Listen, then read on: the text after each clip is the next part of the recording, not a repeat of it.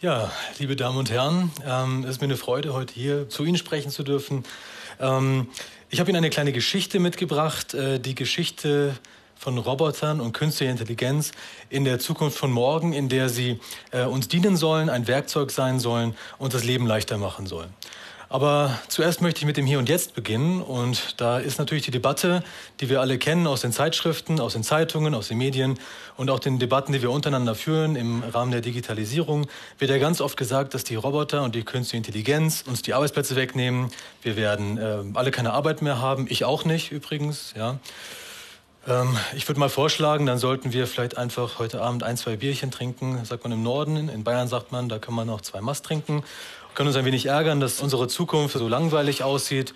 Und ähm, ich finde es ganz interessant, wenn man sich diese ähm, Analogie mal zu Gemüte führt und überlegt, jetzt waren wir sozusagen äh, heute, ähm, haben uns eben diese äh, zwei Getränke zu Gemüte geführt, müssen jetzt sozusagen nach Hause, es ist schon spät, es ist ein bisschen schummrig und im Norden sagt man, ich frickel meinen äh, oder versuche meinen Schlüssel äh, sozusagen jetzt im Dunkeln, im Schummrigen in das Schloss zu bringen und umzudrehen.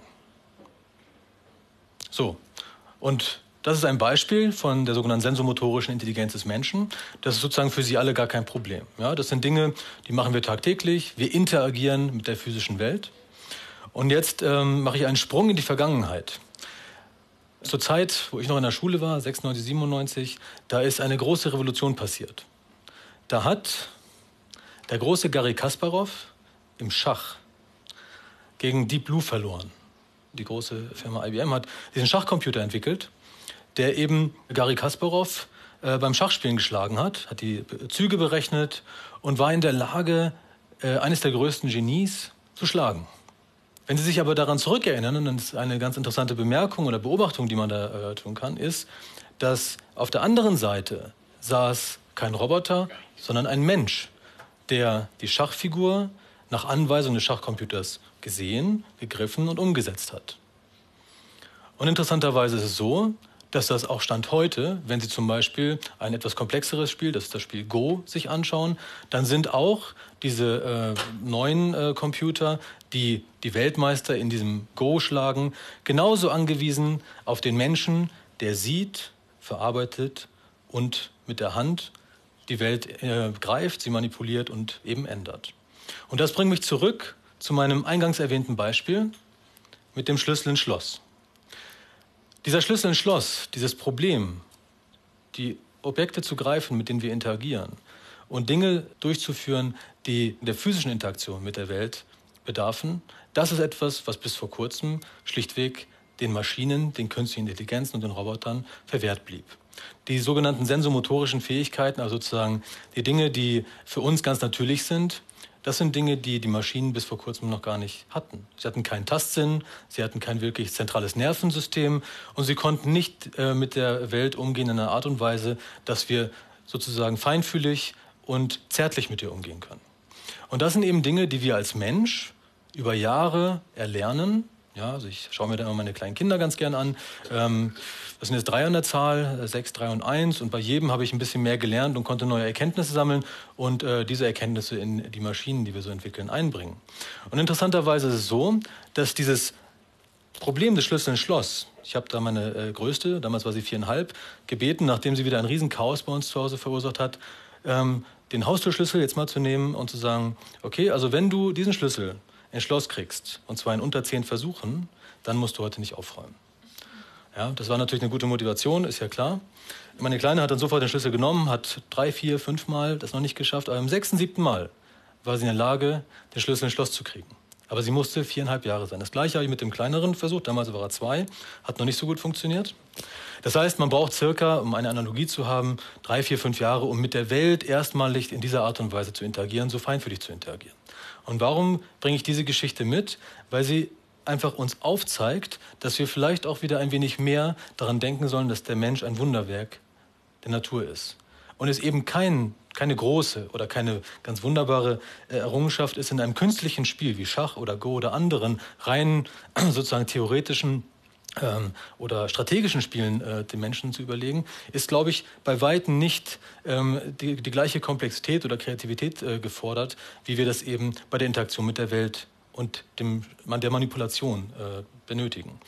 Die Manipulation ist eigentlich die große Disziplin der Intelligenz, der manifestierten physischen Intelligenz. Da geht es um das Nutzen des Werkzeugs Hand, das äh, Nutzen des Tastsinns und des Lernens.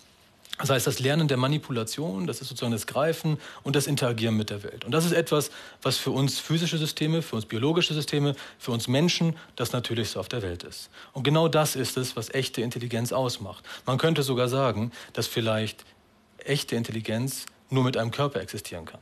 Das heißt, die große Herausforderung ist nicht, die digitalen Technologien nach vorne zu treiben, sondern eben die physische Intelligenz, das heißt die Manipulation, das Greifen, das Interagieren äh, mit der Welt, das Formen von Werkzeugen, um eben mit dem Werkzeug Hand damit die Welt zu verändern. Und interessanterweise so, vielleicht sind einige von Ihnen äh, Trekkies, ähm, da gibt es einen äh, ganz interessanten Humanoiden, der hieß äh, Data. Ja, das ist so ein, quasi ein, ein äh, sieht aus wie ein Mensch, aber ist eigentlich eine Maschine, hochintelligent, kann alles, weiß alles, ist auch noch gütig und witzig auch noch irgendwann. Und interessanterweise so, das Einzige, was wir bekommen haben, Data wurde versprochen, aber Daten haben wir bekommen. So, damit will ich sagen, dass eigentlich die wirkliche Herausforderung der künstlichen Intelligenz, wenn Sie so wollen, in der physischen Intelligenz liegt. Das heißt, in diesem Schaffensprozess von Verkörperung. Ja? Unser Körper, der menschliche Körper, ist ein Wunderwerk von ganz, ganz viel Intelligenz auf abstrakten wie auch auf konkreten molekularen Level, wenn man so möchte.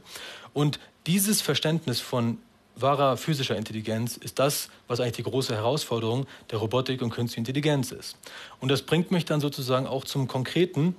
Was bedeutet das eigentlich, wenn wir bisher noch gar keine Roboter unter uns haben? Ich besitze einen wirklichen Roboter im Alltag, das ist mein Rasenmäherroboter, der ähm, hat mir meinen Samstag jetzt gerettet, muss ich ganz ehrlich sagen.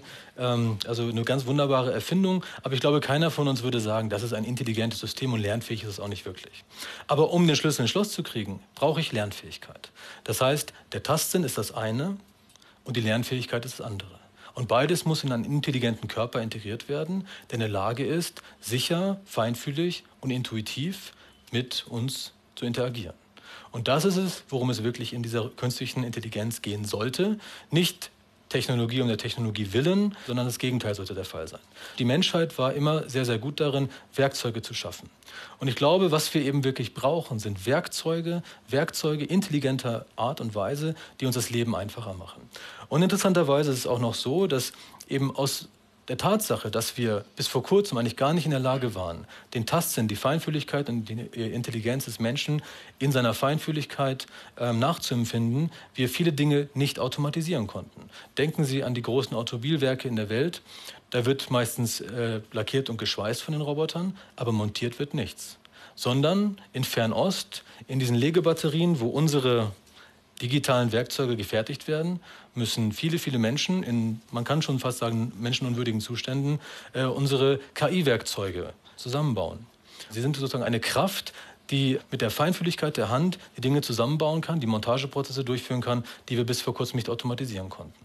Das heißt, das Nicht-Automatisieren, das Nicht-Nutzen von Werkzeugen führt ultimativ dazu, dass immer noch Menschen menschenunwürdige äh, Arbeiten verrichten müssen. Und das gilt natürlich nicht nur für die fernen Länder, die wir jetzt nicht tagtäglich sehen, sondern auch für viele Berufe, die unsere Gesellschaft bestimmen und die von zentraler Bedeutung sind. Das heißt, nicht nur Werkzeuge zu schaffen, um die Arbeit leichter zu machen, in den Fabriken oder in der Industrie von heute und morgen, sondern insbesondere ist, glaube ich, auch von zentraler Bedeutung, dass wir daran denken, dass es auch darum geht, wie wir das Leben nicht nur sozusagen äh, in, in, in fernen Ländern verbessern, da die Arbeitsumstände verbessern, mit diesen Werkzeugen der Zukunft, der künstlichen Intelligenz der Zukunft, sondern auch, wie können wir ein Werkzeug auch für unser Hier und Jetzt sein.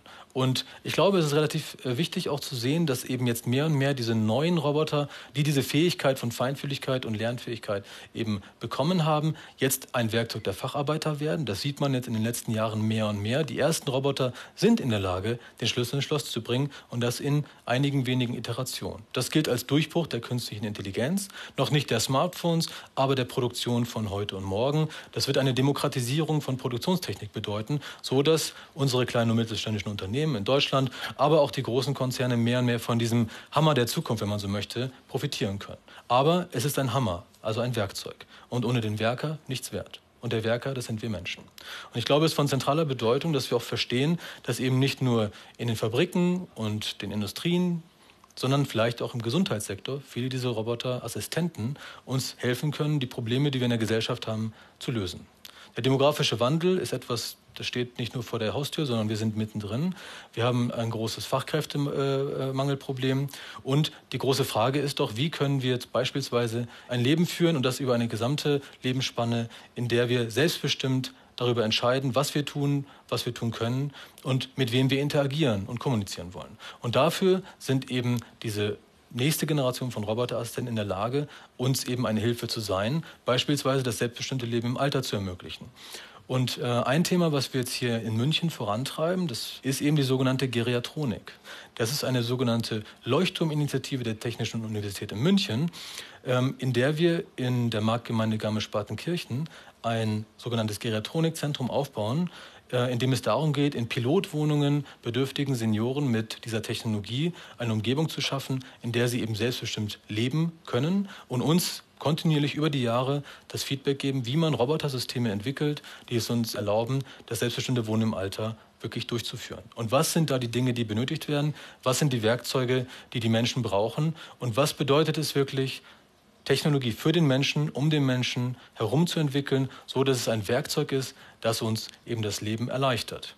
Und genau mit dieser Technologie und dieser Grundprämisse möchte ich einen Aufruf an der Stelle auch starten, dass ich glaube, dass wir in einer Wissensgesellschaft wie Deutschland, gerade auch in einem Technologiestandort wie hier in Bayern, in München, eben prädestiniert dafür sind, diese Art von Technologie, menschenzentrierte Technologie, die es uns eben erlaubt, das Leben sozusagen in die eigenen Hände zu nehmen und das Leben leichter zu machen, weiter vorantreiben. Und das Ganze ist natürlich auch von zentraler Bedeutung, dass wir, wenn diese Technologie jetzt auch eben flächendeckend die nächsten Jahre und Jahrzehnte auf uns zukommt, dann sollten wir eben auch bestimmen, wofür wir sie einsetzen wollen. Und da ist es natürlich genauso wichtig, dass auch die Kleinsten unter uns damit ausgebildet werden. Das heißt, in den Schulen, in den Berufsschulen, aber auch in den Pflegeberufen muss es eben möglich sein, dass die Menschen mit diesen neuen Werkzeugen, die für die vielen Domänen in den nächsten Jahren eben äh, den Einsatz finden werden, ausgebildet werden. Und damit uns allen hoffentlich eine bessere Zukunft und ein besseres Leben ermöglichen. Vielen Dank.